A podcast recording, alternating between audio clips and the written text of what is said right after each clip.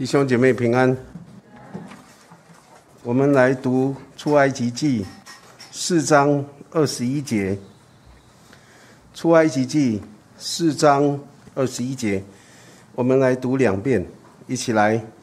耶和华对摩西说：“你回到埃及的时候，要留意将我指示你的一切奇事行在法老面前，但我要使他的心刚硬。”他必不容百姓去。再一次，耶和华对摩西说：“你回到埃及的时候，要留意将我指示你的一切奇事行在法老面前，但我要使他的心刚硬，他必不容百姓去。”我们一起来祷告。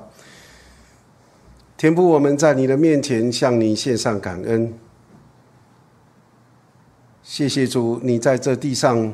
仍然居首位掌王权，主啊，你仍然按着你的旨意，主啊，让一切的事情都在那里进行当中。主啊，我们感谢你，主啊，因为我们深深的相信你是创造宇宙万物的主，你是掌管一切的主。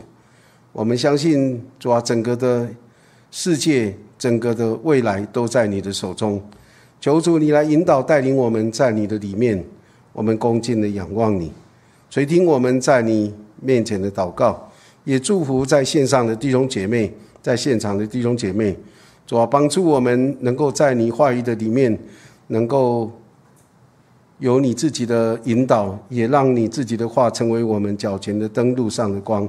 我们在你面前这样感谢、仰望、祈求，奉靠耶稣基督的名，阿门。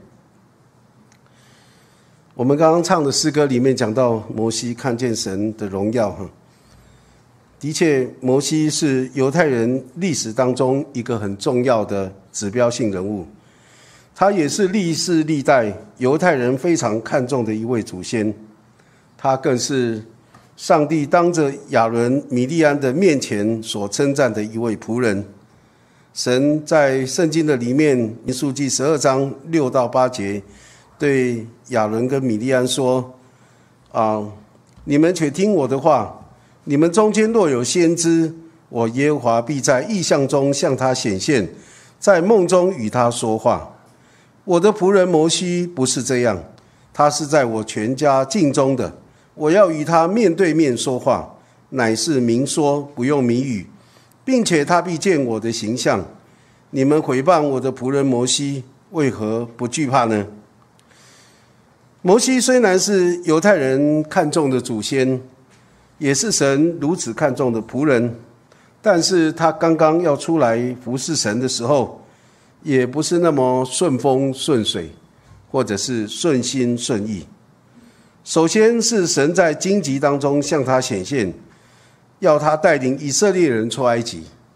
当摩西听见神呼召他，要他带领以色列人出埃及的时候，他马上就对神啊有一些的回应，那个回应呢，其实都是一些的借口。他的第一个借口是说：“我这么微小的人，怎么能够被你来使用呢？”那上帝怎么回应他？上帝说：“没有错，你虽然是微小，但是我会与你同在，你就不是那么微小啊，就是可以被神来使用。”然后呢，第二个借口，他就对神说。别人怎么相信是你差派我？我要说什么使他们能够相信呢？那上帝就对他说：“我是自有拥有的，我是亚伯拉罕、以撒、雅各的神，是我打发你去的。你只要告诉他们是啊，亚伯拉罕、以撒、雅各的神打发我来，他们就会相信你。然后呢，他的第三个借口就是别人不一定相信我，因为口说无凭啊，他们怎么会相信呢？我也。”不是什么厉害人物，也不是什么出名的人物，他们怎么会相信我呢？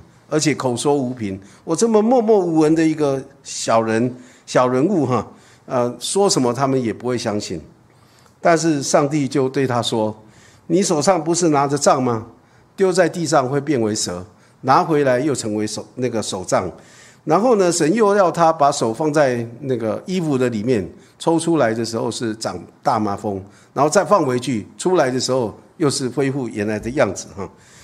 第三个呢，神告诉他说：“你把水倒在地上，就会变为血。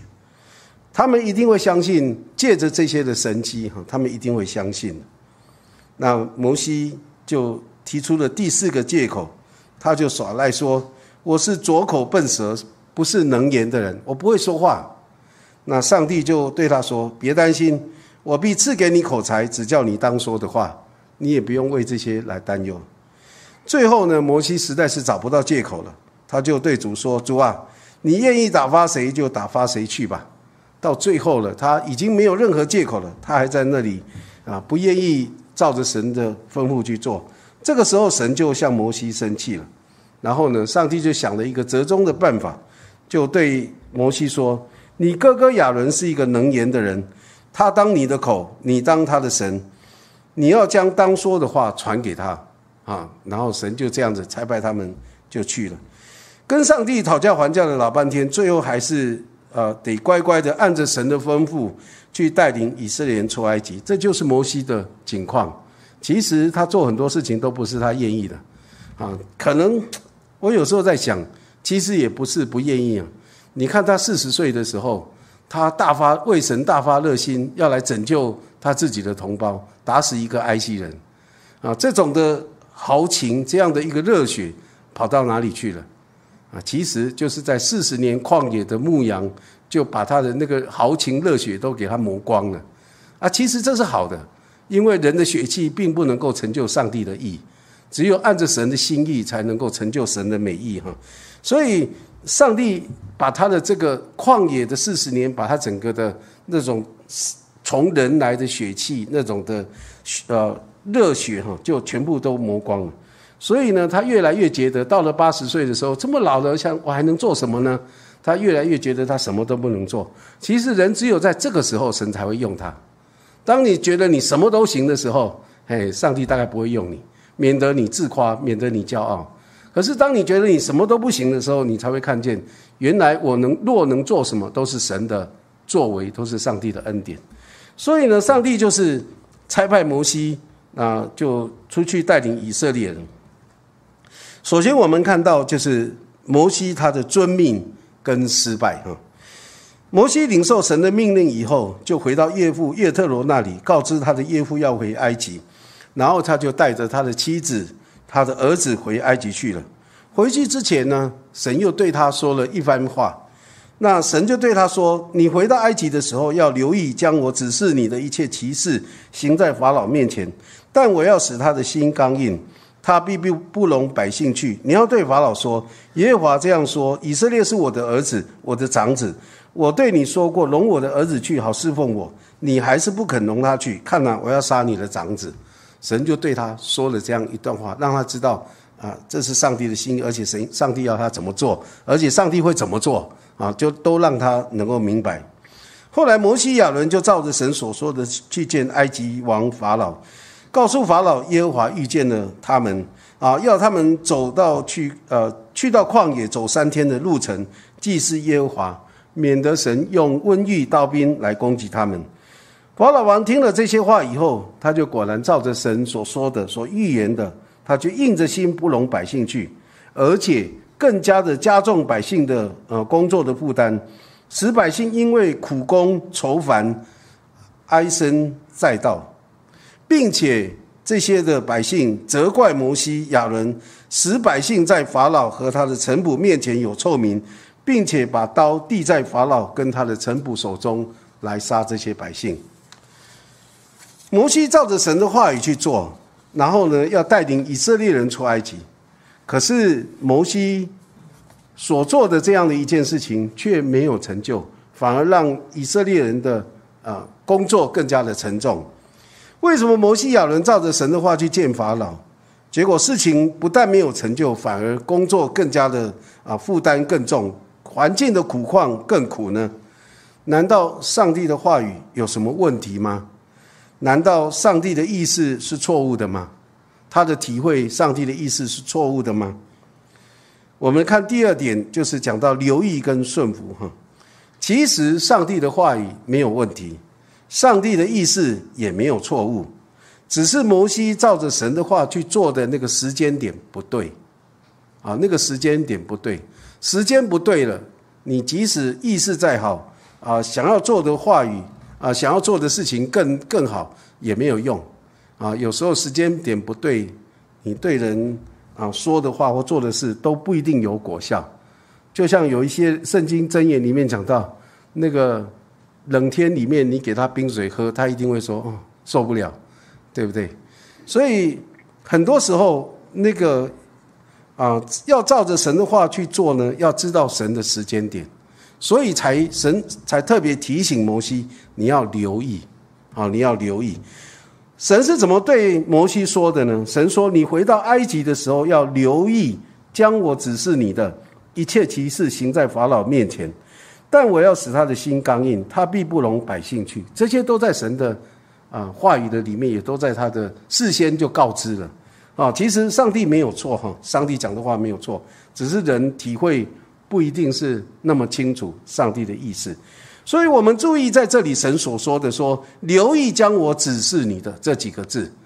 其实我们常常读圣经，我们也常常听圣经，可是我们有没有留意呢？假如我们没有留意神的话，你会发现，你以为你懂神的话语，你以为你知道他的心意，其实常常是错误的，啊。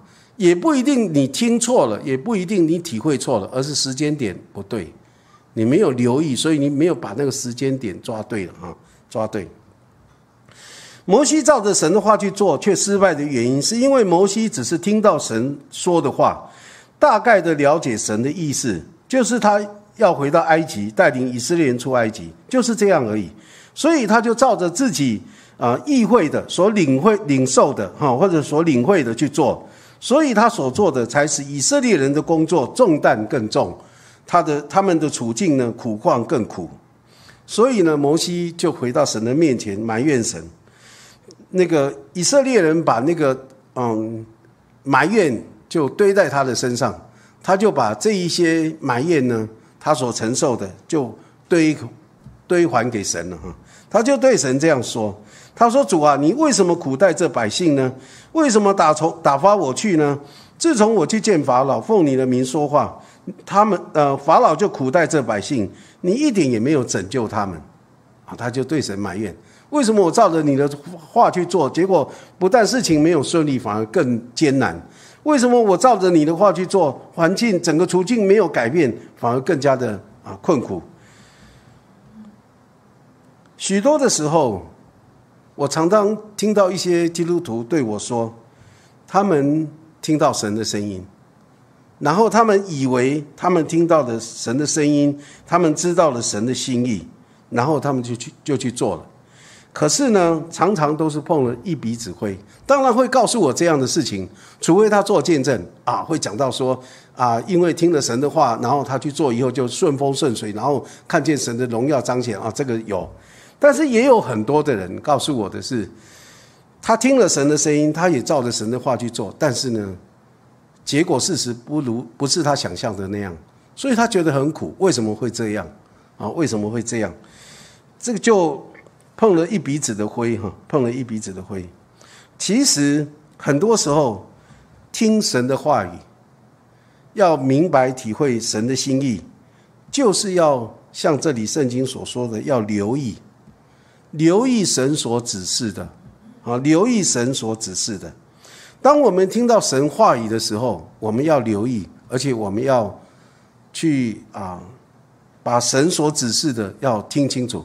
那怎么样去留意呢？最重要的一点就是我们要查验，我们要查验对上帝的话，我们要能要能够真正的明白，我们就是要查验神的话语。当你有留意，而且你你查验了以后。你才能够真正的明白上帝的心意。我想到我在读书的时候，我记得我有一个嗯，同样都是团契的基督徒的啊学弟问我说，他问我我会不会去读神学院？他看我在学校团契的时候很热心，他问我说会不会去读神学院？我说大概不会吧，因为上帝也没有对我说你要去读神学院啊，所以大概不会。那后来我就毕业了以后，就在社会上开始工作。工作了几年以后呢，啊，有一天我就觉得好像上帝要我去读神学院。可是呢，要去读神学院呢，我去不是那么样的清楚，不是那样的明白，只是我觉得有那样的一种感动，觉得神要我去读神学院，然后我就想说，我应该要查验一下。我怎么查验呢？我跟神开了三个条件。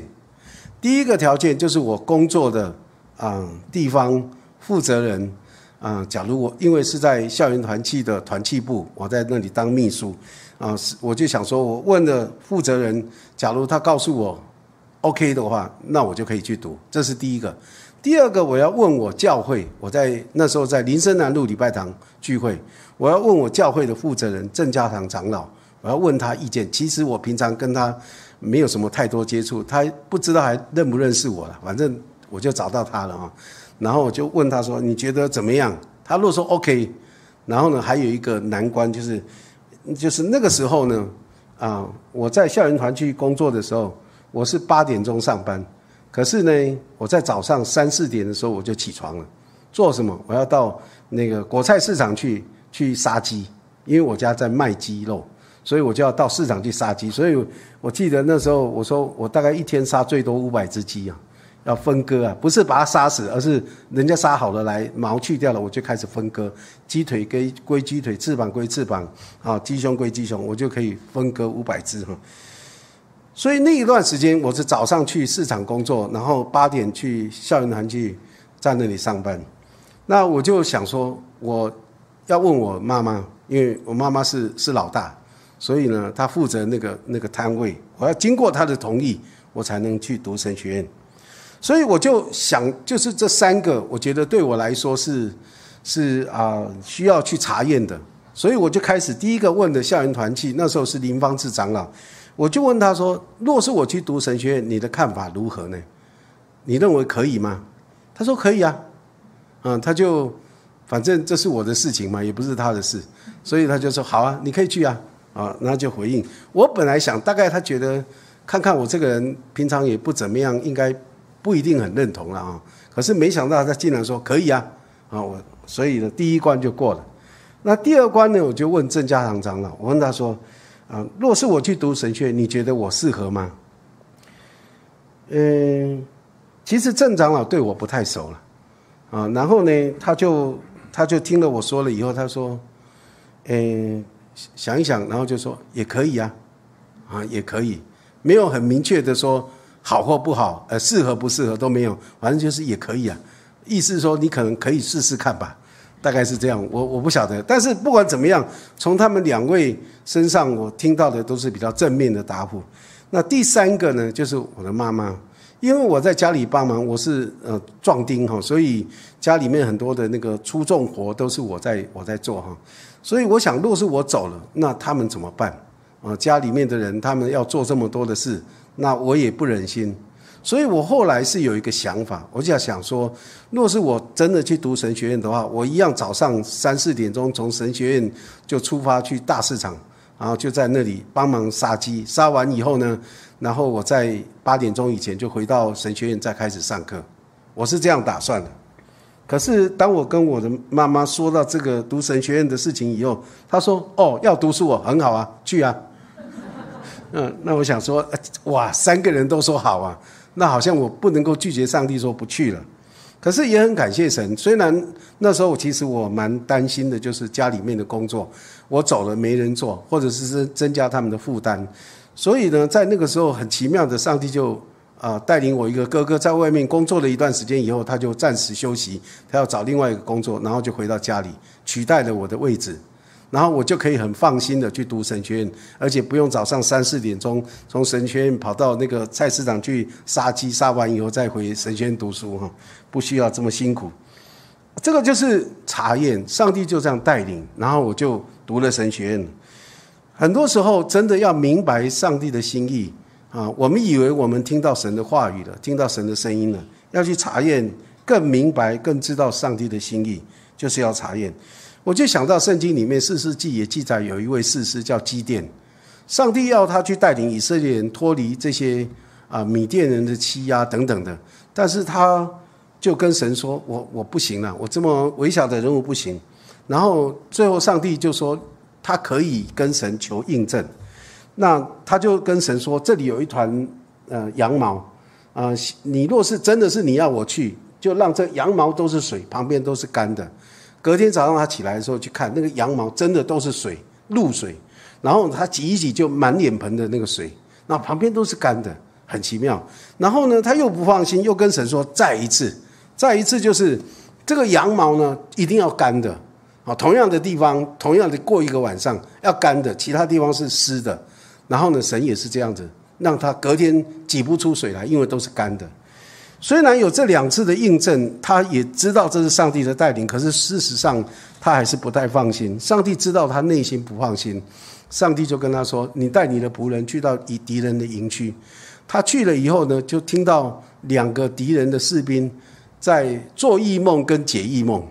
一个说：“哎呀，我昨天晚上梦到一个梦，哦，一个大麦饼就这样冲过来，然后把我们的营区的帐篷就撞倒了。”另外一个说：“哦，我知道，我知道，哦，那就是上帝跟啊机电的刀啊，要把我们就是把我们打败这样子，就是类似这样的一个解释哈。”一个，你看有人做异梦，有人解异梦，所以他就更放心了。然后他就带着三百个人，就解救以色列人脱离这些米甸人的手。所以，当我们听见神话语的时候，我们要求印证，让我们更清楚知道明白这是上帝的意思。为什么神容许摩西遭遇这样的失败呢？他照着神的话去做，却失败呢？罗马书八章二十八节说：“我们晓得万事都互相效力，叫爱神的人得益处，就是按他旨意被招的人。”虽然摩西照神的话去做失败了，但是上帝的旨意，就是神要借着摩西带领以色列人出埃及的计划，并没有受到任何的影响。没有，因为这个计这个旨意呢，还是一样会成就，这计划还是在进行中。反而摩西从所经历的这个失败当中，他重新把他整个注意力的焦点放在神身上，前面失败了，回来就开始反省为什么会这样，啊，埋怨神。但是呢，到底是什么原因呢？他就在神面前重新来面对神，然后思想，他把他整个的注意力，把他的焦点放在神的身上，他更专心仔细的聆听神的声音，他更专心仔细的要明白神的心意。并且完全照着神所指示的去做，所以往后神要他去对法老或者百姓说什么，他就去说什么；神要他去做什么，他就去做什么。上帝的话在他的身上就不再有折扣了，不再打折，完完全全神怎么说他就怎么做。圣经里面你去看，根据摩西带领以色列人出埃及整个的过程中，一直有一句话出现，就是神怎么说，摩西就怎么做。神怎么说，他就怎么做，没有任何的折扣。你看，在扫罗王的时候，神要他去把那个呃亚玛利人杀了，他还打折扣，留下那个那个亚玛利人的王，还有最好的那些牛羊，说要献给上帝，所以才会有萨母尔跟他说：“听命胜于献祭，顺从胜于公羊的自由。”所以没有折扣，这是神对摩西在他的身上啊看见，就是所做的一个工作。在出埃及记十六章三十四节说：“耶和华怎样吩咐摩西亚伦，就怎么行啊！神怎么吩咐亚伦，就怎么做。”出埃及记七章二十节说：“摩西亚伦就照耶和华所吩咐的行。”十二章二十八节说：“耶和华怎样吩咐摩西亚伦，以色列人就怎么行。”十二章二呃五十节说：“耶和华怎样吩咐摩西亚伦，以色列众人就怎样行。”都没有任何的折扣，神怎么说，事情就就这样一。一路就通通到这些啊，无论是以色列人，或者是众人，或者是亚人的身上，这样的失败使摩西听神的话，要求自己要更精准，要求自己要更精准，使摩西对神的意会，对神话语的意会，要求自己要更准确，对神体会神的话要更准确，不是大概的，不是模糊的，而是要更准确。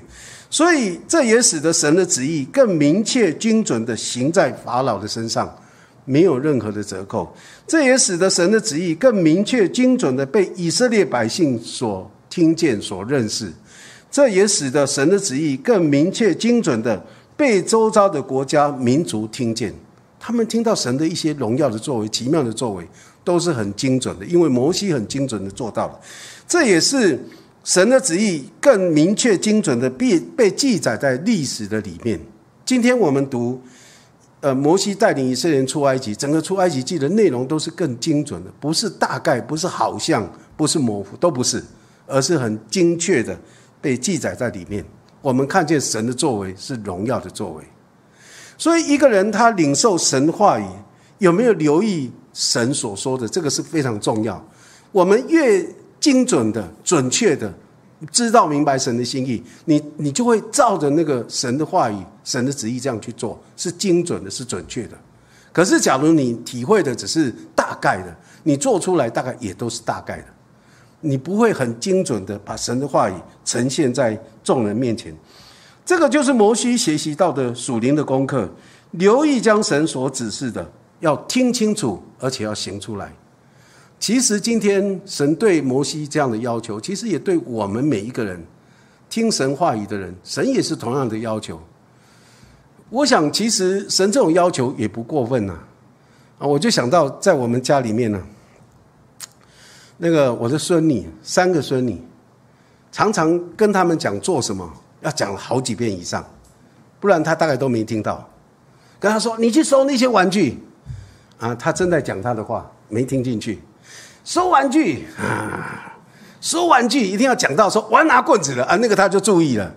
你说他要拿棍子的时候，呃，他就很留意了，那个就很精准，他会很精准知道你的话语。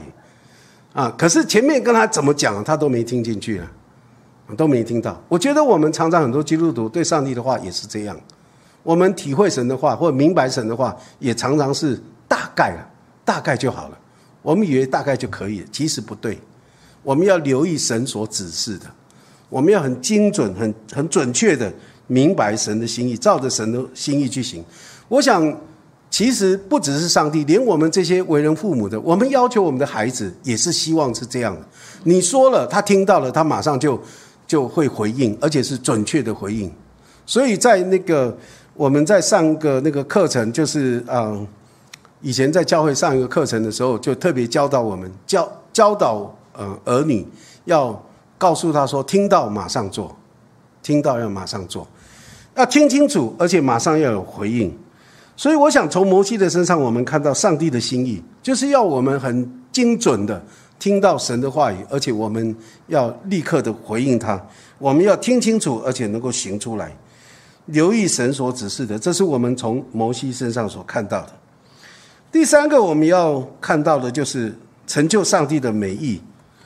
嗯，其实人都是软弱的，不管是在伟大、再厉害的人物，不管是在在聪明睿智、做事精明的人物，不管是在啊经验丰富或者是运筹帷幄的人物，都会有他的弱点，都会有他的盲点。所谓的百密一疏，所谓的大意失荆州，都是在形容人的大意跟疏失。啊，每一个人都有这样的一个弱点哈。当然不是每一个人弱点都一样，不是每一个人都有这样的弱点，很容易就会有他的盲点，有他的弱点，会啊疏失，有时候会大意。虽然软弱、大意、疏失是每一个人性的弱点。但是我们其实从摩西身上看到，神容许人软弱，神容许人失败，为什么呢？因为在人的软弱跟失败当中，神就使人学会谦虚、谦卑。假如你从来没有失败过，我告诉你，那对你是祸不是福，因为你现在没有失败，将来你可能会失败。你现在的小失败没有失败，将来你的大失败就更严重。所以有时候神容许人在软弱跟失败当中，让每一个人更学会谦虚。然后在人的软弱跟失败当中，神使人看到自己是不完全的，自己是仍然有很多的一些缺失的啊缺点的。人可能百密，但是就是有一个疏失啊。你想的再周到，你可能有一些地方你就疏漏了。啊，你就会没有顾虑到了，在人的软弱、失败当中，上帝使人痛定思痛，彻底的悔改，彻底的悔改。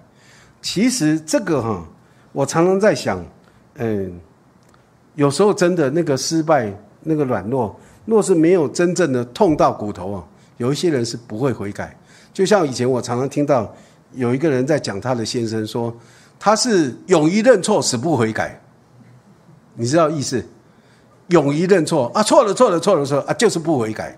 为什么？没有真正伤到骨头。你让他动筋伤骨，真的伤到那个骨头的时候，他才会痛定思痛，彻底的悔改。我就常常听到一些这样的例子，那个戒赌，把指头都砍光了，还在赌，用脚赌，啊，赌了一次，好戒掉了，砍掉一手指头，说啊，我从此不再赌了。看到那个手指头那个痛啊，应该不会再赌，没有用。第二根手指头，第三根手指头，继续砍，砍到没有指头砍了，开始用脚，就就开始砍脚趾头，因为在用脚赌博。我的意思说，其实人的软弱跟失败，真的是神。让人在这当中痛定思痛，彻底的悔改。当然不要到那么惨啊！我们一有错，马上就认罪悔改，这是上上帝所乐意看到的。在人的软弱跟失败当中，上帝使人知道，我们需要依靠神，不能靠自己，自己是不可靠的。在人的软弱跟失败当中，上帝使人紧紧的抓住神，紧紧的跟随神。离了神，我们什么都不能。在人的软弱失败当中，神也使人学会敬畏神，而且学会来尊荣神。当一个人没有这种软弱跟失败的时候，人会越来越骄傲，人会越来越高抬自己，把自己看得很高，抬得很高。其实人越高，上帝就越低，就不懂得要来尊荣神。所以摩西会软弱，会失败，上帝容许。其实我们也一样会软弱，会失败。上帝仍然让我们在软弱失败当中来学功课，求神使我们能够像摩西一样，在软弱失败当中能够有机会悔改。求神也使我们能够像摩西一样，有这样的机会可以来悔改，学会谦虚，看到自己是软弱不完全的，学会紧紧的抓住神，敬畏神，依靠神，跟随神。所以我们看见。圣经就是这么真实的记载人的这些的啊软弱跟失败，不是在修路这个人，是上帝给的恩典。所以我常常在祷告里面，我跟神说：“神啊，我感谢你让我软弱，让我失败，因为在这当中，你不是要告诉我我很笨，我很差劲，不是，这不是你的心意。你让我在失败当中能够知道说，其实我没有自己想象的那么厉害，那么伟大。”其实神就让我看到说，其实我们真的是要依靠神，没有依靠神，我们什么都不能。啊，所以真的是求神帮助我们。从摩西的身上，我们看见神怎么样祝福他。神的旨意没有因为摩西软弱失败就就就完蛋了，没有，神的旨意照样成就。可是在这当中，摩西却学到了那样的一个很宝贵的属灵功课，以至于他一生，从他八十岁，从他。第二次去再去见法老以后，他就完全成为神手中合用的器皿。这个软弱失败是把他这个人的棱角磨掉，然后让他可以真正的成为神手中合用的器皿。我觉得今天你我也是一样，我们神容许我们失败软弱，神就是要在我们身上借着我们这个人来彰显他的荣美，彰显他的荣耀，彰显他的能力，彰显他的恩典。求神来祝福我们每一个人，让我们在软弱中、失败当中，我们可以再一次的爬起来。所以师母常常讲一句话说：“越挫越勇，啊，越挫要越勇。”求神让我们可以从这当中能够成为神手中合用器皿。我们一起来祷告：主啊，我们要在你的面前为我们是人而且有人性的软弱跟失败，向你献上感恩。主啊，因为在这些软弱失败的当中，我们可以有机会来调整。主啊，有机会来到你的面前，靠着你的恩典，我们可以认罪悔改，重新再来。主啊，我们也感谢你，我们在你的面前是一个罪人。主啊，若是我们不会软弱失败，若是我们不是一个罪人，我们就不需要你的救恩，我们也不需要你来成为我们的主，成为我们生命的主。可是主，我们感谢你，我们是这样的软弱，主啊，以至于我们可以主啊，在你的里面经历你的恩典，经历你的救恩。主啊，我们感谢你，因为我们看到保罗也是这样的生命的经历。他告诉我们说：“主啊，什么时候他软弱，什么时候就就靠着你刚强，是吧？他很乐意的来夸自己的软弱，好叫你的能力、你的刚强、你的恩典来复辟他。主啊，我们在你的面前恳求你，也让我们一样的来经历保罗所经历的。主啊，让我们可以经历你的荣耀的作为彰显在我们身上。主啊，你荣耀的恩典也彰显在我们的身上。主啊，我们在你的面前恭敬的仰望你。”主啊，求主你来祝福我们每一位弟兄姐妹，让我们愿意在这个生命的功课上面来学习，以至于我们可以不断在你的里面能够越挫越勇，我们越来越刚强。主啊，我们也能够在你的里面靠着你的恩典，主啊，我们可以成为新造的人，让旧事都已过去，让我们在耶稣基督里面成为一个新造的人。愿你那复活的大能。复活的生命，主啊，充满在我们的身上。我们在你的面前恭敬地仰望你，向你献上感谢祈求，奉靠耶稣基督的名，阿门。